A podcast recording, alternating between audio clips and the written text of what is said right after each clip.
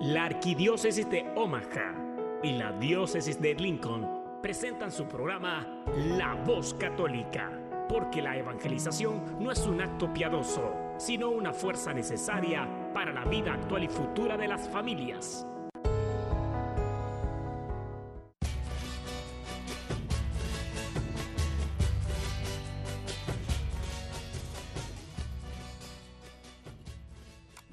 Soy el arzobispo Jorge Lucas. Despónganse a escuchar la voz católica con un mensaje de fe y esperanza.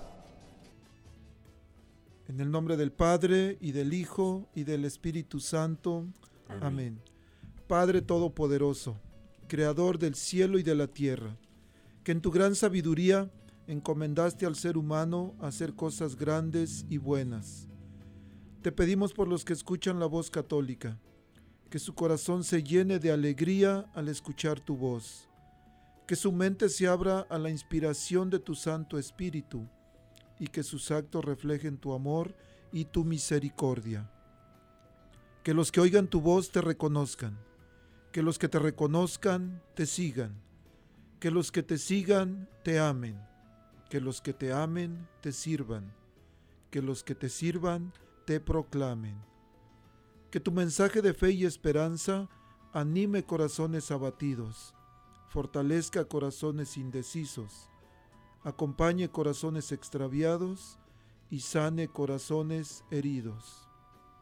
Te lo pedimos por medio de Jesús, tu Hijo amado, bajo la guía del Espíritu Santo y el auxilio de nuestra Santa Madre, María de Guadalupe. Amén. Hola, muy buenos días, querida familia de la voz católica. Pues gracias a Dios estamos aquí una vez más iniciando su programa, como siempre, atentos. Gracias por todos los que están siempre fieles escuchando. Un saludo hasta Gran Island a nuestro querido amigo José Guerrero, que le acaba de dar like al post que hice de que estamos por comenzar el, la voz católica. Pero también hay otros, don José, que siempre nos escucha aquí en Omaha, por allá en Norfolk, en Madison, en Sausu, en Lincoln, en Skylar, Columbus, Freeman y todos los demás pueblitos que de repente se me olvidan, pero un abrazote caluroso, sincero para cada uno de ustedes. Los que nos escuchan en las cárceles, un abrazote para cada uno de ustedes, mis hermanos y hermanas, los que están en el hospital, especialmente mi amigo Pascual Toledo, que está muy grave aquí en el hospital. un sincero saludo y mis oraciones están con él y con todos los enfermos que están en sus casas tal vez, varios amigos que no tengo nombre para, no, perdón, no tengo permiso para dar su nombre, pero sepan que, estoy orando por ustedes. esta mañana tenemos una pareja aquí acompañándonos. Hace 15 años conocí a Jesús y de ahí me he encontrado con varias personas y uno de ellos es esta pareja que nos acompaña hoy. Desde el 2006 parece, los conocí, hemos hecho amistad, hemos trabajado varias veces juntos y bueno, una vez más estamos aquí por gracia de Dios juntos. Ellos son Lupillo y Conchita. Buenos días y bienvenidos. Buenos días, buenos días a todos, bienvenidos. Ah, buenos días a todos, diácono, gracias. Bueno, pues esta semana, como siempre, hemos tenido fiestas de santos. El lunes tuvimos la fiesta de San Andrés, este, uno de los apóstoles de Jesús, de hecho, uno de los primeros que encontró a Jesús. Este, también tuvimos el jueves la fiesta de San Francisco Javier y el viernes ayer tuvimos la fiesta de Santa Bárbara. Entonces, nuestro programa de hoy lo vamos a dedicar a las órdenes sagradas. Pero por supuesto, el lunes también tenemos una fiesta. Que, ¿Qué le parece, Lupillo? Si escuchamos, Lupillo y Conchita, escuchamos la reflexión al Evangelio y después hablamos de la fiesta que vamos a celebrar el lunes. ¿Les parece? Claro que sí. ¿No se enojan? No, ah, está ah, bueno, entonces vamos a escuchar el Evangelio. Habla, que tu siervo escucha. Un segmento donde meditaremos las lecturas del día. Pidamos al Espíritu Santo que nos revele la verdad, porque la verdad nos hace libres. Habla, que tu siervo escucha. Hablando seriamente, ¿tú sabes cuál es el primer acto del demonio que aparece en la Biblia? Ya, ya te explico después por qué hago esa pregunta. Pero solo te, te repito, ¿sabes cuál es el primer acto del demonio que cuenta la Biblia? El primer acto del demonio es calumniar a Dios. Es presentar a Dios como tu enemigo. Es presentar a Dios como un envidioso y mezquino al que realmente no le importamos, pero que sí nos pone restricciones y prohíbe nuestra felicidad. Esa es la imagen de Dios que el demonio trata de implantar en el corazón humano. Y eso es lo que nos cuenta el capítulo tercero del libro del Génesis. ¿Por qué estoy hablando de esto? Porque esa imagen de que yo no le importo a Dios, o esa imagen de que los mandamientos de Dios son muy pesados, son imposibles, o esa imagen de que si soy obediente a Dios no seré realmente feliz. Esas imágenes provienen del demonio. Y esas imágenes son las que se implantan en nuestros corazones y hacen que nosotros nos volvamos lentos para responderle a Dios y nos volvamos lentos para creer en su palabra y nos volvamos lentos para confiar en Él y nos volvamos lentos para la oración. En cuanto tú empiezas a descubrir quién es Dios, en cuanto tú empiezas a descubrir cuánto te ama, en cuanto tú empiezas a experimentar lo que Él ha hecho por ti, lo que Él está haciendo por ti y lo que Él quiere hacer por ti, en cuanto tú empiezas a descubrir todo eso y por consiguiente empiezan a desaparecer todas esas mentiras, en cuanto todo eso empieza a desaparecer, entonces, entonces se renueva en ti la vida de fe, la vida de oración, se renueva tu vida cristiana. Es decir, empieza a suceder todo lo maravilloso que esperamos, que aguardamos de un buen adviento. Un buen adviento te espera. Y ese buen adviento es la renovación de tu fe, tu esperanza y tu amor. Y esa renovación que requiere que tú arranques del jardín de tu corazón las plantas venenosas que ha puesto el enemigo. Y esas plantas venenosas son, tú no le importas a Dios, Dios no te escucha, los mandamientos de Él son pesados, te vas a volver un amargado, te vas a quedar solo y triste. Ese es el engaño, esa es la trampa. ¿Cómo nos ayuda Dios a que desaparezca esa trampa? Dios nos ayuda de una manera absolutamente preciosa. Dios quita esa trampa de nuestros corazones con la palabra tal vez más bella que tiene la Biblia entera, la palabra misericordia. Isaías capítulo 30, la primera lectura de hoy nos presenta toda la misericordia de Dios, la manera como Dios se vuelca en misericordia. Y el Evangelio de hoy nos habla de un Jesús que se compadece que se compadece de las multitudes que están como ovejas sin pastor. Mira la experiencia de la misericordia divina. Destruye todas esas mentiras. Apenas descubres a ese Dios misericordioso que trae el arrepentimiento y la conversión, pero lo trae porque te ama, porque busca lo mejor para ti. Apenas eso sucede en tu alma se renueva todo. Es lo mismo que sucede cuando, cuando en un cultivo había una cantidad de maleza y se arranca esa maleza y los nutrientes que se robaba esa maleza o esa plaga desaparecen. Es decir, ya no se los lleva, es lo que quiero decir. Y entonces las plantas empiezan a crecer y se fortalecen y florecen. Ese debe ser tu adviento. Experiencia de misericordia. Experiencia del Dios que lo ha dado todo por nosotros. Experiencia que nos renueva. Experiencia que nos prepara para tener una verdadera Navidad y para que aquel canto famoso, Año Nuevo, Vida Nueva, esta vez sea una realidad. Amén. Estás escuchando La Voz Católica.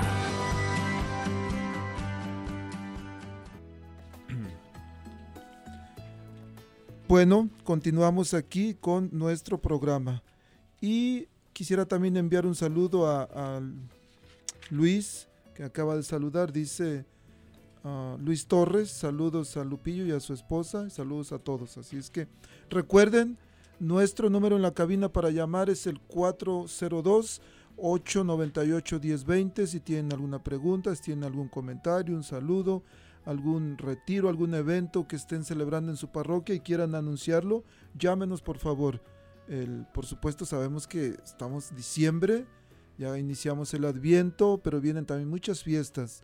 Nuestra Señora de Guadalupe, vienen las posadas, Navidad y bueno, estamos en, tiempos, en fiestas decembrinas.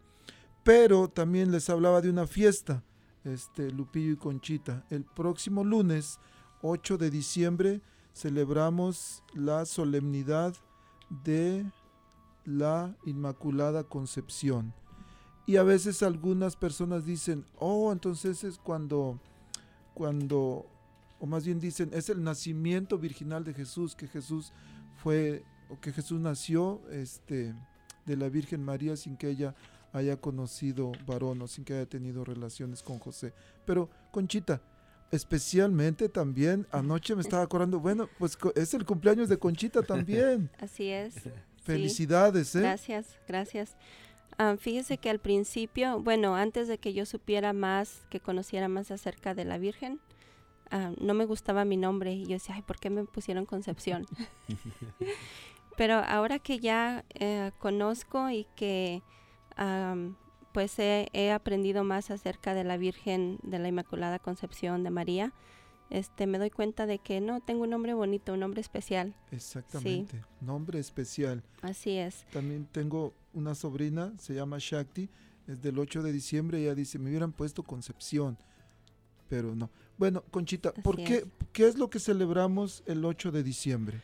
Ah, pues como lo decía usted, celebramos la Inmaculada Concepción de María y muchas veces creemos que efectivamente se trata de la concepción de Jesús cuando Jesús fue concebido, pero no es así. Uh, estamos celebrando la concepción de María, es decir, estamos celebrando de que María fue concebida sin mancha, sin pecado original en el vientre de su madre, de Santana. Entonces, uh, desde que desde que uh, Cristo, desde que Dios más bien um, desde el principio de la creación del, del, Génesis, ¿verdad? Vamos a volver hacia atrás porque uh, para que este, podamos eh, entender un poquito mejor. Sabemos que Dios creó a Adán y Eva y también este, sabemos que pues que los creó inmaculados, pero también pues pecaron desafortunadamente. Entonces, desde, desde entonces Dios inmediatamente pensó en que por su amor y su misericordia no podía dejar al ser humano uh, con ese con ese pecado. Entonces él desde ese momento pensó que iba a crear a otra vida, a otra persona inmaculada para que por medio de ella pudiéramos nosotros el ser humano obtener la salvación. Súper importante. Y el, la Inmaculada Concepción, por supuesto que importa para la Virgen, pero importa más para Jesús. Porque si no, si la Virgen no hubiera sido, no hubiera nacido sin pecado, entonces Jesús hubiera traído el pecado original con él, porque él nació de ella. Entonces la, la, la Inmaculada Concepción, perdón, es más un, una creencia que ayuda a nuestro Señor Jesús porque si no, él hubiera nacido con pecado. Así es, uh -huh. sí. Y nosotros podemos ver que esto es verdad, um, lo que usted dice, diácono, Este, aunque en la Biblia no hay un, no hay un fundamento que explica directamente este concepto, pero lo podemos ver, como le dije en el Génesis, pero también desde que el ángel Gabriel anunció a María y que le saludó y le dijo, llena eres de gracia. Podemos ver también, reafirmar de que ah, er- eres llena de gracia, o sea, completamente llena de gracia, sin mancha, sin pecado, Libre de pecado. libre de pecado. Correcto. También Romanos 8:30 dice, dice San Pablo a los romanos que a los que Dios llamó los hizo justos y santos. Y él eligió a la Virgen María para ser la madre de Jesús y él, Dios tiene el poder de hacerla este, nacer sin mancha, sin pecado. Súper importante. Conchita, algunas personas, o hace poquito me decían, oiga, pero ¿cómo está eso? Si eso no puede ser desde la Biblia, si apenas fue en el año 1854 cuando promulgaron que era un dogma. Entonces, si después de 1800 años lo hacen, como dicen que es desde antes. ¿Cómo podemos entender esto? Sí, pues am, sí es un poquito tal vez difícil de entender, pero ah, si vamos a la Biblia también, ah, San Pablo nos dice que, que por la gracia de Dios, ¿verdad? O sea, ah, porque como lo dice usted, Dios tiene el poder. Por gracia de Dios, Dios le dio ese don a María.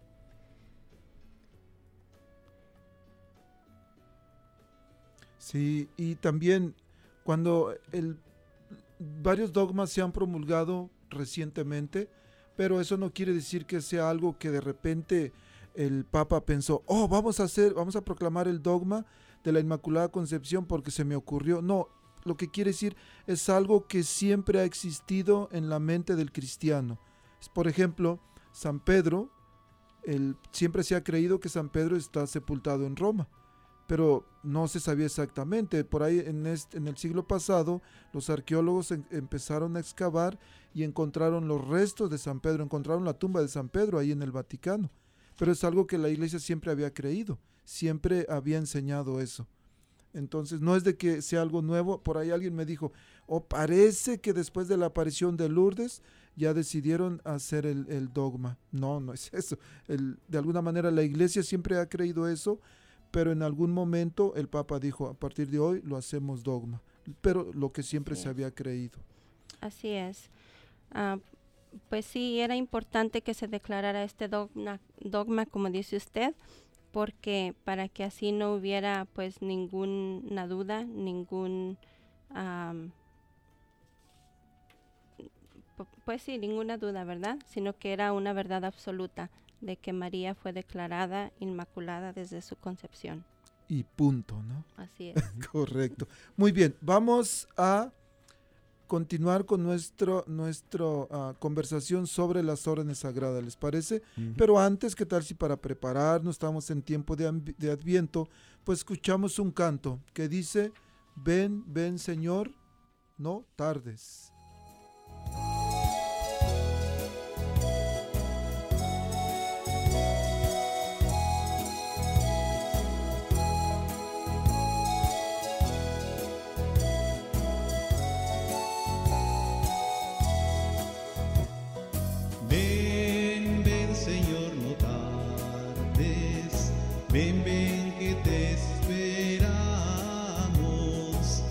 Ven, ven Señor, no tardes, ven pronto Señor. El mundo muere de frío, el alma perdió el calor. Los hombres no son hermanos, el mundo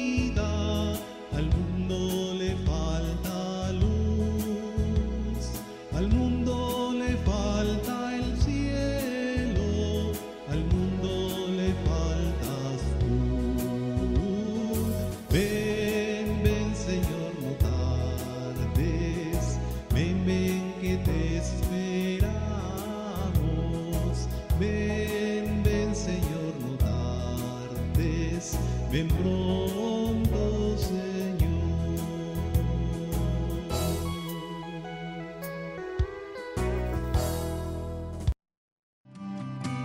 Estás escuchando La Voz Católica.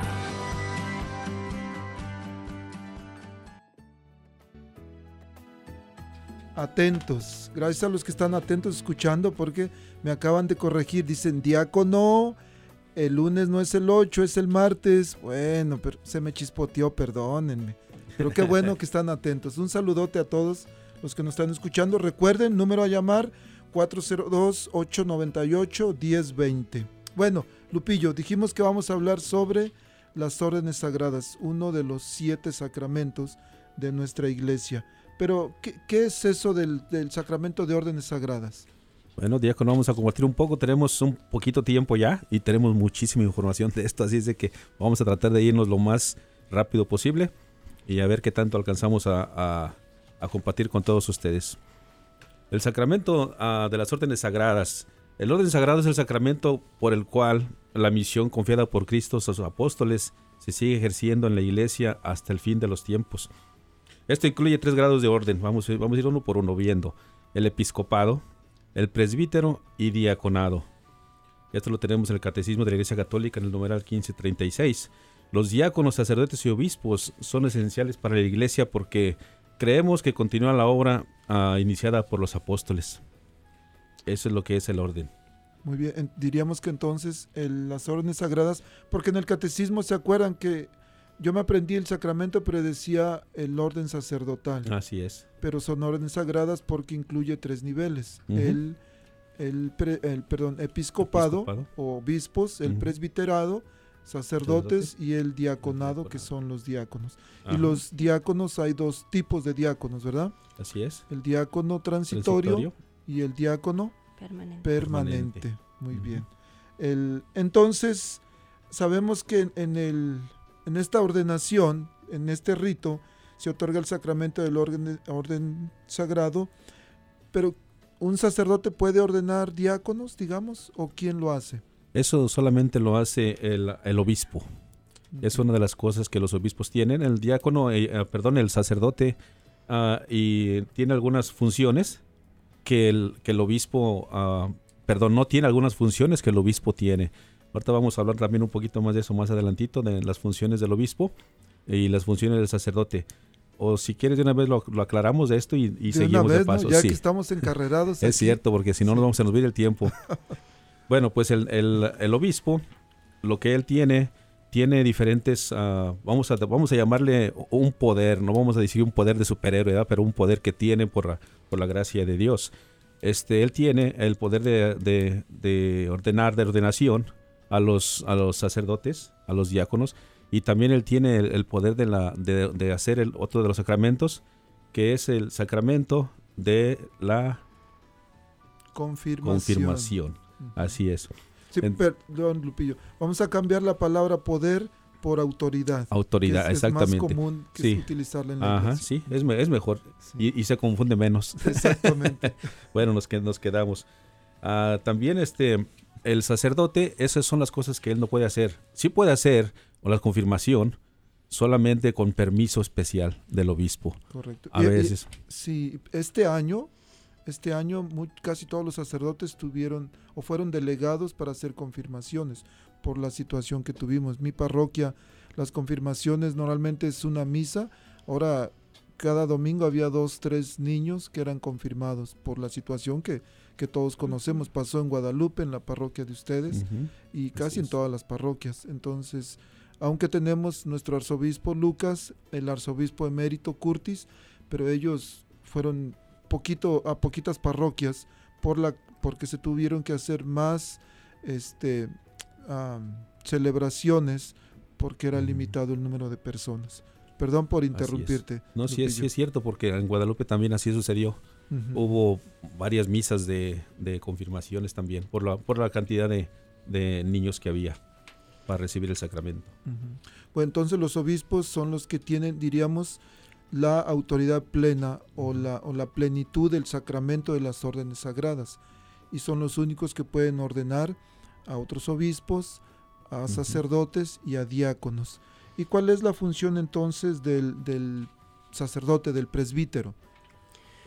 Bueno, antes de que pasen a otra pregunta, porque estamos hablando de los obispos, ¿verdad? Claro. Entonces, este, yo he escuchado que hay obispos y que hay arzobispos. ¿Cuál es la diferencia o por qué se le llama obispos o arzobispos? Ah, Súper importante pregunta. Aquí en, en Nebraska tenemos tres diócesis. Tenemos la diócesis de Grand Island, la diócesis de Lincoln y la arquidiócesis de Omaha. Eh, antes se creía que la, la diócesis más grande se convertía en arquidiócesis y algunos lo explican de esa manera. Yo preguntaba al padre Hastings y me dice, la razón principal es porque en la arquidiócesis tenemos el, el tribunal mayor. Entonces, la como es, es la diócesis más importante del estado, la diócesis se convierte en arquidiócesis y la arquidiócesis convierte al obispo en arzobispo. Entonces, si llegara a haber un problema, y este año tuvimos, tenemos el gran ejemplo, el obispo de Lincoln, el obispo Conley, tuvo problemas de salud y tuvo que retirarse un poco. Por nueve meses, nuestro arzobispo fue el administrador de la diócesis de Lincoln, por ser el arzobispo de Nebraska. Entonces, a veces, aunque son, son este, ah, cada quien, cada quien son, ah, ¿cómo se dice? O cada quien son independientes, pero en alguna situación, si algo llega a pasar en las diócesis, la arquidiócesis o bueno, el arzobispo puede ayudar en las diócesis. Y eso es lo que sucedió este, esta vez con la diócesis de Lincoln. Pero ya el, la semana pasada o hace dos semanas regresó el obispo de Lincoln y el arzobispo pues ya se queda nada más con nosotros, porque si no, de por sí hay mucho trabajo aquí y todavía tenía que compartir su tiempo él con la diócesis de Lincoln. Sí. Pero Ujú. súper importante pregunta. Conchita, Gracias. gracias. Regresamos entonces con los, Vamos con los con los sacerdotes. sacerdotes. ¿Cuál es la función de los sacerdotes o presbíteros? A presbíteros pa- es una palabra que viene del griego y que significa anciano. Y nos decías, diácono, ese rato acerca de, de la plenitud de la orden que tienen los, ah, los obispos. Y los sacerdotes no tienen esa plenitud de, de orden. Sí son, sí son ordenados, pero no tienen esa plenitud de orden. Por eso este, tienen algunos lugares, algunas cosas que no pueden hacer.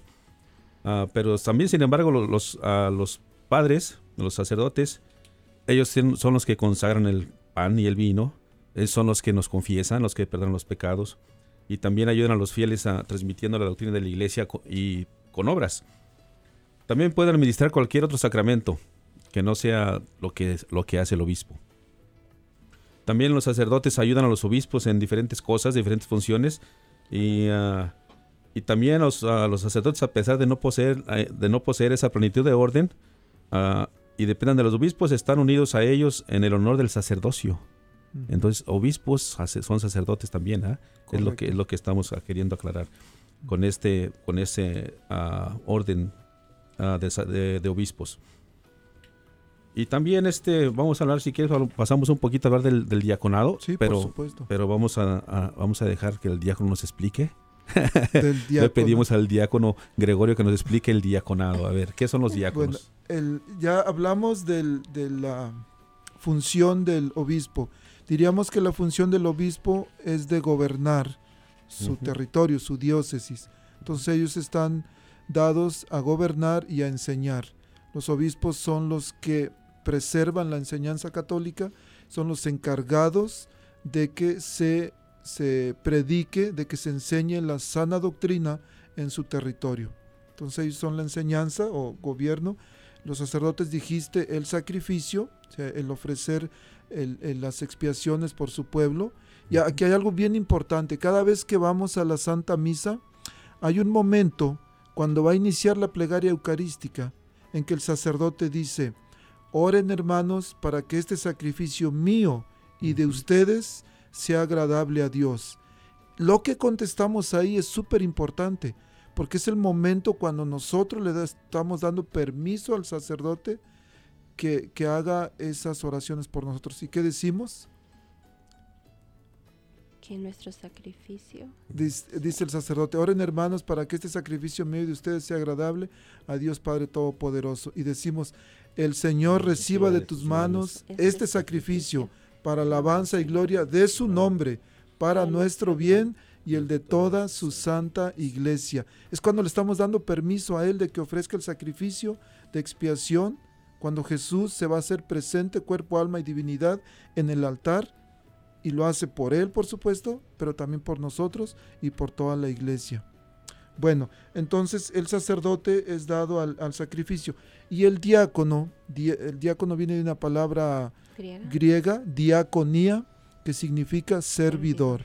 Entonces diríamos que es el obispo enseñanza, el sacerdote sacrificio y el diácono servicio servidor, sí. Entonces eso es lo que hace el diácono. El diácono es un servidor. Ah, es que por ahí los que me conocen y digan, no hombre, ese diaconito, no vamos a, vamos a reportar que no nos sirve. Pero El- que, así como, bueno, ah, por eso se dice que órdenes sagradas, ¿verdad? Porque también hay un nivel de orden y como lo decía Lupillo y usted. Entonces, ¿cuál es la autoridad que tiene el diácono? Bueno, el diácono se puede decir que tiene el grado inferior en, las, en la jerarquía de las órdenes sagradas. Por supuesto que es, un, es parte del clero, es un clérigo el diácono, pero él, su- diríamos, está más restringida su autoridad.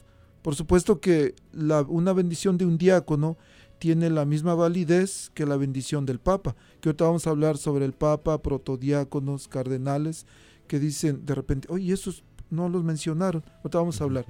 La bendición es, es lo mismo, que a veces, por ejemplo, si está el Papa, está el obispo, un sacerdote y un diácono, pues obvio que no van a venir con el diácono, ¿verdad? Pues Sí. no, pues vayan con el Papa. Sí. No, no, porque es importante que, que aclaren, que aclaren esto, ¿verdad? Porque si yo he mirado incluso en la misa personas que, por ejemplo, está el diácono administrando la comunión y el sacerdote y la gente, hay dos líneas, y la gente cuando mira que, es- que está en la línea del diácono, se cambia la línea del sacerdote. Sí, y es muy común también Sí. con los, con los ministros extraordinarios, que la gente quiere ir con el ministro ordinario. Pero no voy, a, no voy a regañar a la gente, pero fíjense en lo que van a recibir, no en quién se los da.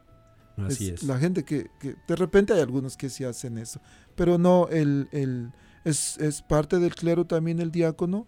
Su bendición, un bautizo, por ejemplo, Sí. cuando lo realiza, tiene la misma validez que, que lo hiciera el sacerdote, el obispo o el, o el papa, o el papa mismo. Pero es cierto, y me pasó un día, eh, iba a celebrar una quinceañera, más bien una señora quería celebrar una quinceañera y no, no había sacerdote y le dije al padre, bueno, pues este, o me dijo el padre, pues solamente que tú la hagas, le digo, yo la hago, no hay problema. Este, y le dice a la señora, ¿sabe qué? Le podemos hacer su quinceañera, pero la va a hacer el diácono un servicio de comunión. Ah, no, no, no, no, yo no quiero así, dice. Me dice el padre, mira, estás abogando por ella y no quiere diácono. Pero bueno, Así, el- así pasa. sí, de repente me preguntan aquí, ¿qué puede y qué no puede hacer el diácono? Buena pregunta. El diácono puede dar bendiciones de, de cualquier tipo de bendición, pero hay una bendición que como diáconos no deberíamos dar, porque lleva una oración especial, es la bendición a una, a una medalla de San Benito, porque lleva una oración de exorcismo. Y a mí siempre me gusta enviarlos con el sacerdote, una, la medalla de San Benito. Pero de ahí el diácono puede bendecir, puede bautizar, puede casar, puede hacer quinceañeras, puede hacer funerales. ah, ¿Qué más? Dice, en inglés dicen hatch, match and dispatch. O sea, bautizar, casar y funerales. Pero es muy común en nosotros, entre los hispanos, las quinceañeras. Entonces Sí. me toca celebrar quinceañeras con frecuencia, bautizos, bodas, ¿qué más? Bendiciones de casas, funerales. El, y funerales hay, el, está el, el velorio en la capilla o en la casa funeraria y a veces también el, el- la, no el- la misa, pero un, un servicio de comunión, pero el- es el servicio fúnebre en la iglesia. Hasta ahorita nunca me ha tocado hacer uno solo, pero va a llegar el momento en que podemos hacerlo. Una, una cosa que, que estaba, estaba ahorita que estaba compartiendo diácono acerca del el matrimonio. Yo escuché una vez una persona a platicar, es, ah, fue el diácono el que le celebró el- y, y ellos este, no estaban conformes, decían que el, que el matrimonio no valía porque fue el diácono. Entonces esa confusión de que, de que los casan, esa confusión hay, no sé si nos puede explicar un poquito de acerca del matrimonio. Por supuesto, el matrimonio, súper importante, el matrimonio es el único sacramento en que el ministro no es el diácono o el sacerdote, sino en el que los ministros son los novios. Porque cuando ellos dicen, yo, este, Policarpo, te acepto a ti, Pancha, como mi esposa, es cuando ellos están haciendo los votos y el ministro es testigo nada más. Pero los verdaderos ministros son ellos. Entonces, no me salgan con que no tuvo validez su matrimonio, porque es. ustedes son los que dijeron.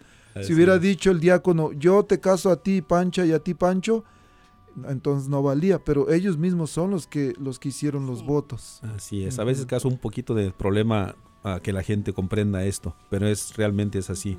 Nosotros Sí. somos los que nos casamos. Los sacerdotes son testigos. Sí. Y una última cosita referente al diaconado. Les decía al principio, hay dos tipos de diaconado. Diaconado permanente y diaconado transitorio. El diácono transitorio es aquel que está en el seminario y que por ley canónica tiene que ser ordenado diácono mínimo seis meses antes de ser ordenado sacerdote. Por ejemplo, hace poquito, en junio, se ordenó este, el padre Mauricio Tobar y el año pasado se había ordenado diácono. Entonces, en junio, del, en junio del año pasado se ordenó diácono y este año lo ordenaron sacerdote. Es parte del proceso. El obispo, el obispo es diácono, sí. El sacerdote es diácono, sí. El papa es diácono también, por supuesto. Entonces, parte. Antes de pasar a, a lo que sigue, hablando de los diáconos, ¿qué es lo que no puede hacer el diácono? Buena pregunta. El diácono no puede celebrar misa. El diácono hace un servicio de comunión y el servicio de comunión, el inicio, se hace el rito penitencial, se hacen las lecturas, se hace la homilía, las peticiones, pero de ahí de las peticiones se brinca al Padre Nuestro. Antes del Padre Nuestro, el diácono va al tabernáculo, saca las hostias previamente consagradas por el sacerdote, las pone en el altar y, haz- y empieza con el Padre Nuestro. Quiere decir que toda la plegaria eucarística el diácono no tiene, no la hace porque no tiene la autoridad para, para consagrar. Eso solamente está reservado para los sacerdotes o los obispos, obviamente.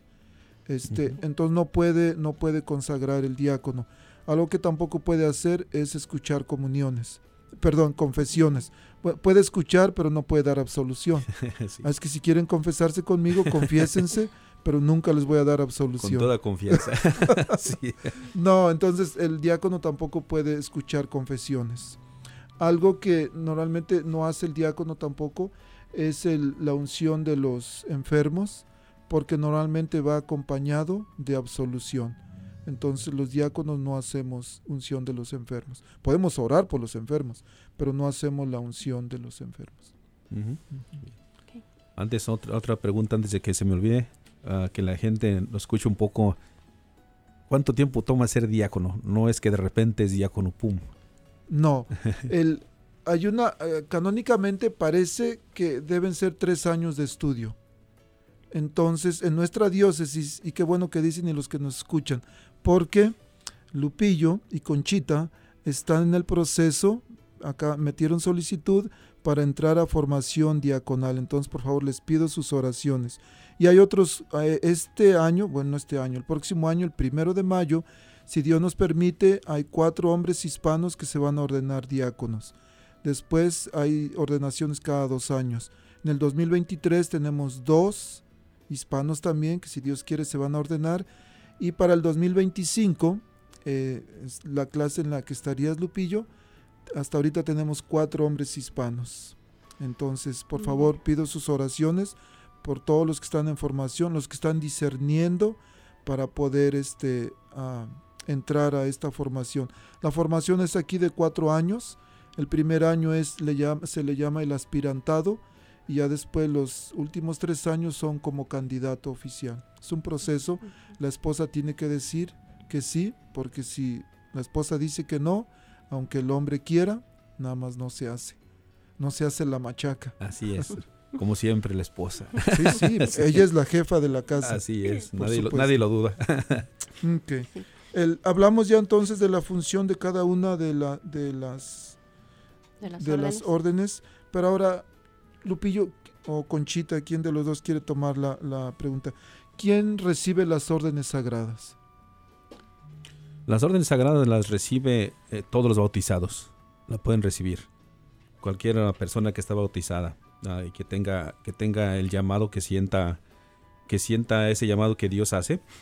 Eh, en la iglesia latina, el sacramento del orden sagrado para el presbítero ah, normalmente se, se confiere solo a los candidatos que están dispuestos a abrazar el celibato libremente y también que manifiesten públicamente su intención de permanecer ah, célibes por amor al reino de Dios y al servicio de los hombres. Esto dice en el Catecismo de la Iglesia Católica, el 500, el 1599, perdón.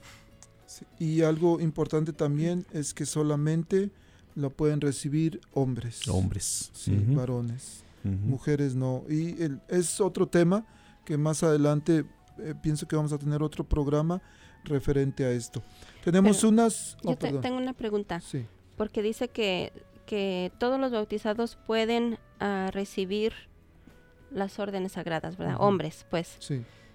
Pero, ah, ¿cómo, ¿cómo deciden quién? Nomás porque, ah, por ejemplo, al obispo se le ocurre, oh, ven, este, quiero que tú seas sacerdote o quiero que tú seas diácono. Y ya le da las órdenes sagradas. Claro que hay un proceso de estudio, pero aparte de eso, ah, ¿cómo deciden? Bueno, eso es súper importante y de ahí puedo hablar de manera personal. Primero debemos de sentir el llamado. Así como de repente un día decidimos y ustedes dos sintieron el llamado, Conchita, usted sintió el llamado a casarse con Lupillo y Lupillo o la obligaron. No, ¿verdad? Espero que no. Al Dijeron- revés. Oh, oh, al revés, a Lupillo lo obligaron, ya ve. Dijo el suegro, o te casas, o te casas. o copelas, o cuello. dicen. Este, sí, el- de- uno debe sentir el llamado. El llamado viene de, de Jesús. Dijo Jesús, ustedes no me eligieron a mí, yo los elegí a ustedes. Y después el que, el que escucha, responde el llamado, es el que se llega a ordenar. Y hay, hay- es un proceso y- es así. Este, me, me- por aquí me corrigieron, dije que la unción de los enfermos va acompañada de la confesión y, y me dijeron, dijiste absolución. El, va acompañada de la confesión, pero a veces, a veces el sacerdote da una absolución apostólica. Hay personas que ya no, ya no pueden hablar. hablar, ya no pueden hacer nada, pero el sacerdote entonces da la absolución Ujú. este, una absolución apostólica. Entonces va de confesión, pero a veces de absolución también. Ex- Importante. En el caso extremo, sí. Sí. Vamos a, ¿qué les parece? Tenemos unas preguntitas que vamos a contestar, pero antes escuchamos un canto. Ujú. Estamos en tiempo de Adviento, hay un canto muy hermoso que se llama Mientras recorres la vida. Y recuerden, queridos radioescuchas, que no estamos solos, que hay alguien que nos acompaña y que nos lleva con nuestro Señor Jesús, que es quién? María. María. María. Vamos a escuchar este canto.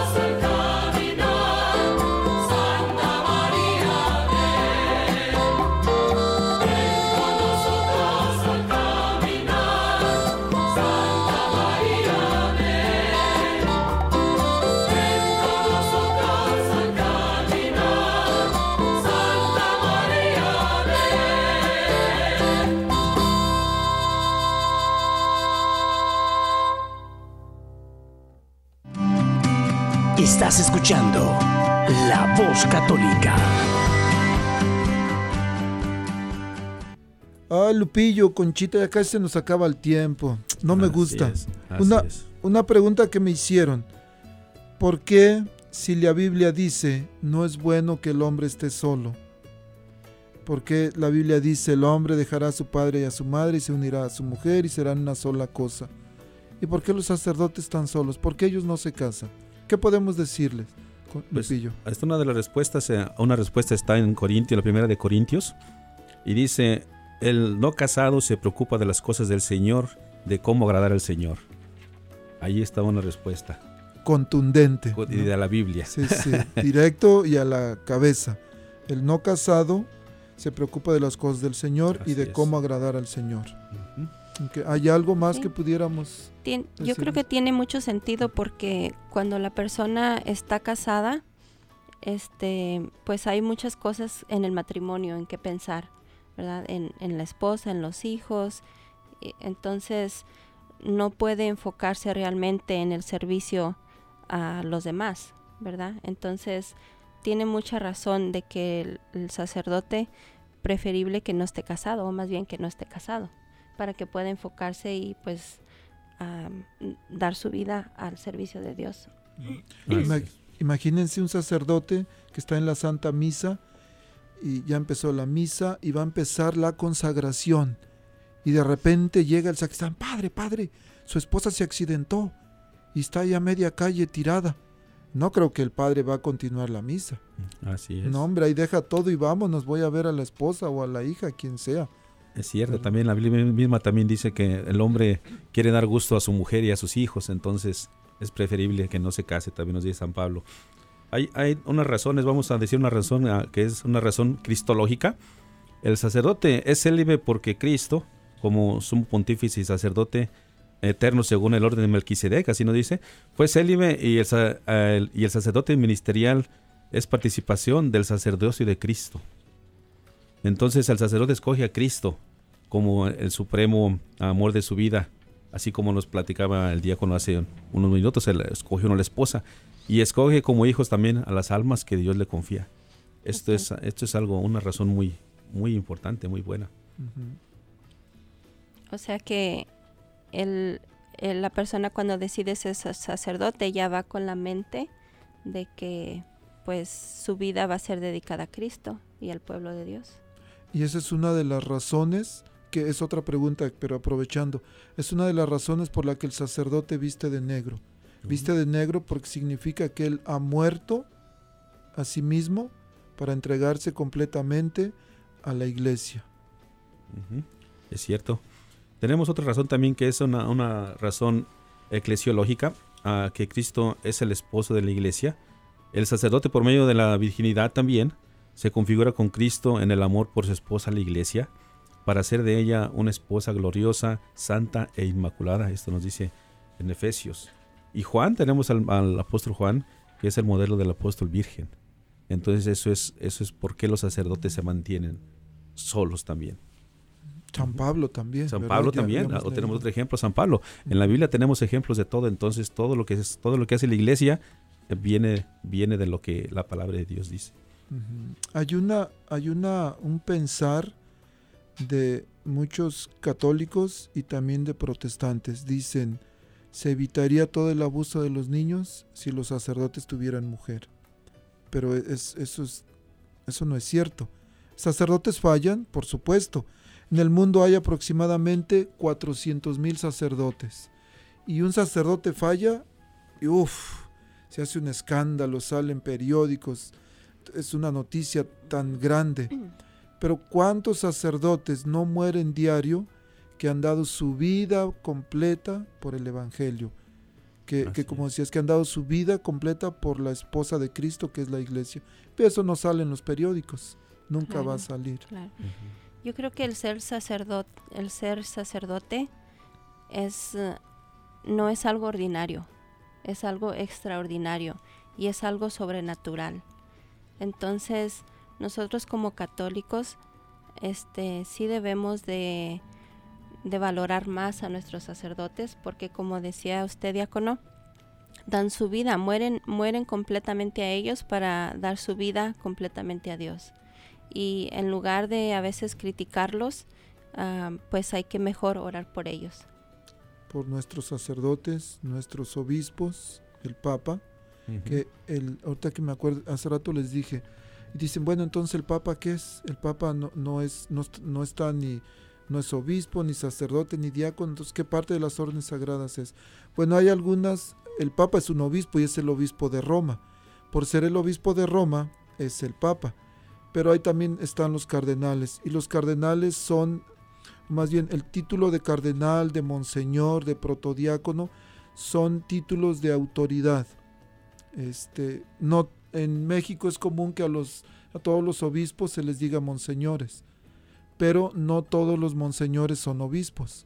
Por ejemplo, aquí en, Omaha, en Nebraska, tenemos, conozco a un monseñor, está en Santa Brígida, Monseñor Roberto La Liberté, él es un sacerdote pero, pero por su edad, por algunas razones, unos ministerios que ha desarrollado, es un monseñor, pero no es obispo.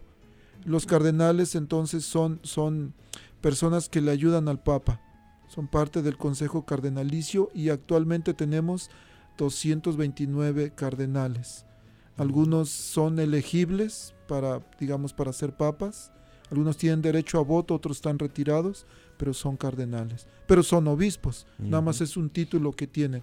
Por ejemplo, el, el sacerdote, el padre Scott, este, explicaba el miércoles en un Facebook que tuvimos, un Facebook Live, que el título de reverendo es, es un título nada más, o más bien el nombre reverendo, que también se les da a los sacerdotes, es un título.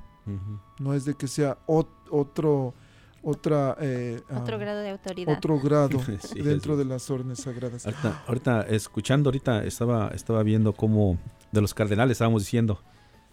ah, ¿Quiénes son los cardenales? Pues los cardenales son los son obispos que han sido nombrados cardenales, ¿verdad?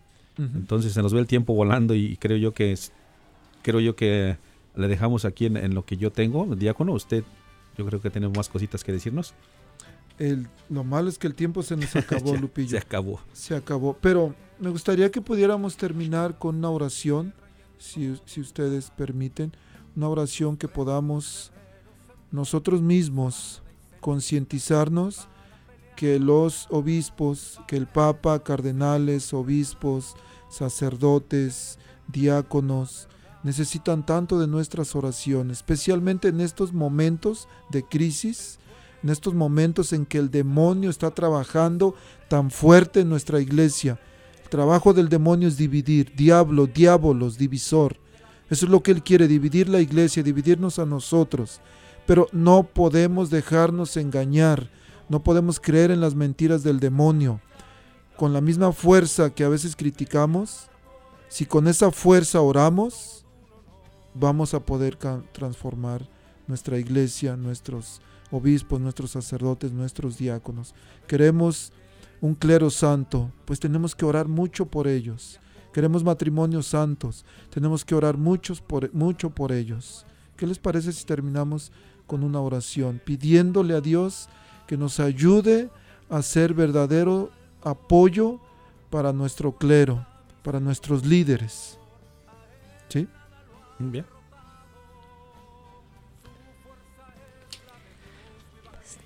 Te damos gracias, Señor, por este día especial que nos regalas. Te pedimos también que nos ayudes en este tiempo que estamos de Adviento también, que nos ayudes a prepararnos nuestros corazones para que podamos recibir la venida de Cristo, para que podamos ser esas personas que están dispuestas siempre para trabajar por el bien de la iglesia, de la comunidad. Te pedimos que nos ilumines y que nos guíes para que podamos dar ejemplo de tu amor, para que podamos ser am, esas personas que a través de nosotros podamos llevar el amor de Cristo a todos los demás. Ayúdanos, ilumínanos, te lo pedimos en el nombre de tu Hijo, Jesucristo nuestro Señor. Amén. Amén. Y un saludo especial a todas las personas que están sufriendo en este momento, se han quedado sin trabajo, están angustiados por el virus, porque no pueden visitar sus familias, los presos, los que están en los hospitales, las personas que nos están escuchando en este momento y que su vida es un mar de confusión, su vida es un valle de, un valle de lágrimas. Ánimo, ánimo que nuestro Señor Jesús viene, viene a nuestros corazones a darnos paz, a darnos alegría, a darnos amor, a darnos esperanza aún en tiempos difíciles. No se desanimen, confíen en Dios, que Él puede cambiar el giro de nuestras vidas. Lupillo, Conchita, una bendición poder estar compartiendo aquí con ustedes. Muchas gracias. Gracias, Diácono, también un honor para nosotros estar con- contigo aquí compartiendo. ah, y también un saludo a todas las personas que están escuchando. Y pues ah, pedimos oraciones por las vocaciones, especialmente vocaciones. Necesitamos, como decíamos, ah, necesitamos este sacerdotes santos, diáconos santos. Necesitamos ah, todos la, ayuda de todos. Entonces, oren, oren por las vocaciones y oren también por las personas que están en discernimiento en este momento. Muy bien, yo solamente quiero este, dejarlos también con un pensamiento de que los temas que se transmiten a través de esta emisora, a través del radio, muchas veces es muy poca la información, pero los animamos a que ustedes mismos, si se quedan con alguna duda, con, ah, con ganas de aprender más, pues vayan a la Biblia. Hay muchos recursos en los que pueden ustedes nutrirse y aprender más acerca de nuestra fe, acerca de, de nuestra iglesia. Una- también en, en YouTube hay mucha información. Solamente cerciórense que cuando buscan información agreguen la palabra católico, porque si no va a salir otra información que no es. Muy bien, súper importante recomendación. Bueno, muchas gracias Lupillo Conchita, que Dios los bendiga. Nos vemos el miércoles Facebook Live 4 de la tarde, va a estar el padre Enrique, eh, Enrique de Concept Labs con nosotros y el tema es la Biblia y la tradición. Y la próxima semana, 12 de diciembre, aquí en el programa de radio vamos a tener mariachi, porque vamos a celebrar a, a Mamita de Guadalupe. Entonces, que Dios los bendiga y nos vemos el miércoles y nos escuchamos la próxima semana. Como siempre, aquí su servidor y amigo, Diácono Gregorio Elizalde. Que Dios los bendiga. Gracias, Lupillo Conchita. Gracias. Gracias, luego. Gloria. Siempre aquí al pie del cañón.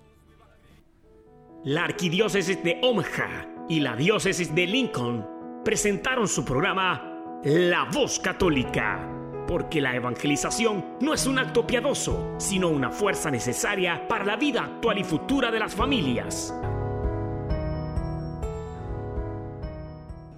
Gracias por escuchar la voz católica. Recuerden que nos reunimos mañana en la Santa Misa. Que Dios los bendiga en el nombre del Padre y del Hijo y del Espíritu Santo. Amén.